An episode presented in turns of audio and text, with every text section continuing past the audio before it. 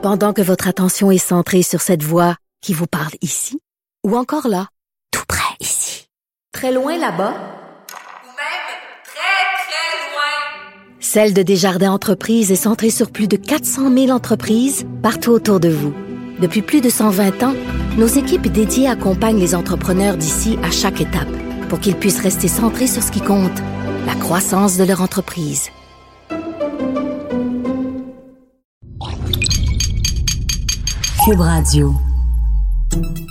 Salut, c'est Charles Dran avec l'équipe dans 5 minutes. On s'intéresse aux sciences, à l'histoire et à l'actualité. Aujourd'hui, on parle d'encre et de pollution. Quelqu'un y a pensé et quelqu'un a réussi à le faire, fabriquer de l'encre avec les résidus de fumée noire qui sortent des pots d'échappement des véhicules, de l'encre à partir de pollution. L'idée est belle.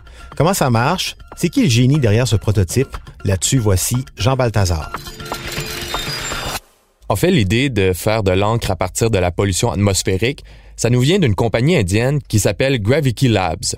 Et la petite histoire qui a mené à cette découverte-là, c'est quand même très intéressant. En 2012, Anirudh Sharma, qui est alors un étudiant universitaire aux États-Unis, visite son pays d'origine, l'Inde. Puis, par une belle journée, il s'arrête un moment pour prendre une photo. Au cœur de la photo, on peut voir un tuyau d'échappement d'une voiture d'où sort une grosse fumée noire. Mais ce qu'il y a de particulier, c'est que derrière la voiture, il y a un mur blanc qui est complètement sali par la fumée de la voiture. Pour Anirudh, euh, c'est l'éclair de génie. Il se dit à ce moment-là que les particules et la suie émises par la voiture pourraient servir à créer une sorte de matériau, lui donner une deuxième vie et qu'on pourrait ainsi diminuer la pollution de l'air. Il retourne donc à Boston où il étudie au Massachusetts Institute of Technology, le fameux MIT, et il fait une petite expérience toute simple.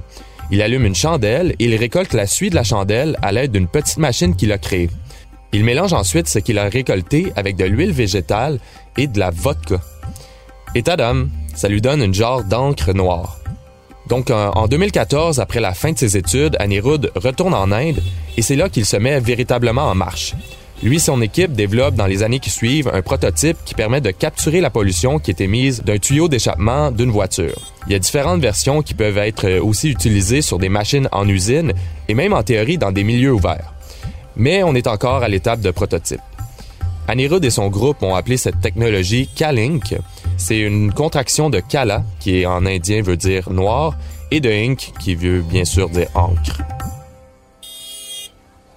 Comment ça fonctionne concrètement? Ben, dans le cas d'une voiture, on installe le filtre qui est de forme cylindrique sur le tuyau d'échappement. Après, le filtre va récolter la suite du carbone qui ressemble à une sorte de poudre noire. On prend cette poudre et à l'aide de différents procédés chimiques, on est capable de purifier le produit, donc euh, doter certains cancérigènes et métaux lourds, et c'est ce qui nous donne une encre noire. Cette encre créée à partir de la pollution atmosphérique se nomme Air Ink. Elle peut être utilisée dans des crayons, différents marqueurs ou des canettes de peinture en aérosol. Un crayon va contenir environ 30 ml d'encre, ce qui équivaut à 45 minutes de pollution atmosphérique créée par un moteur de voiture qui tourne. Des marqueurs plus larges peuvent contenir jusqu'à 130 minutes de pollution de l'air. L'encre qu'on utilise généralement dans nos crayons est produite en brûlant des combustibles fossiles, donc l'avancée technologique d'Anerud et son équipe permet de réduire la pollution de l'air et d'éviter en plus de brûler de nouveaux combustibles fossiles. La compagnie Gravity Labs ne vend pas de produits pour l'instant à des particuliers. Leur objectif, bien sûr, ben, dans le futur, est de manufacturer leurs différents produits, mais l'entreprise veut s'assurer que la production industrielle soit réalisée de la façon la plus efficace et propre possible.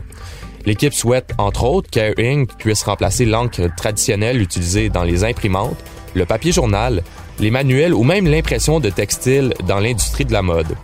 Anirudh sait que son produit ne va pas non plus régler en entier le problème de la pollution atmosphérique, mais ça va peut-être inspirer certaines personnes à trouver des nouvelles solutions pour le recyclage de déchets.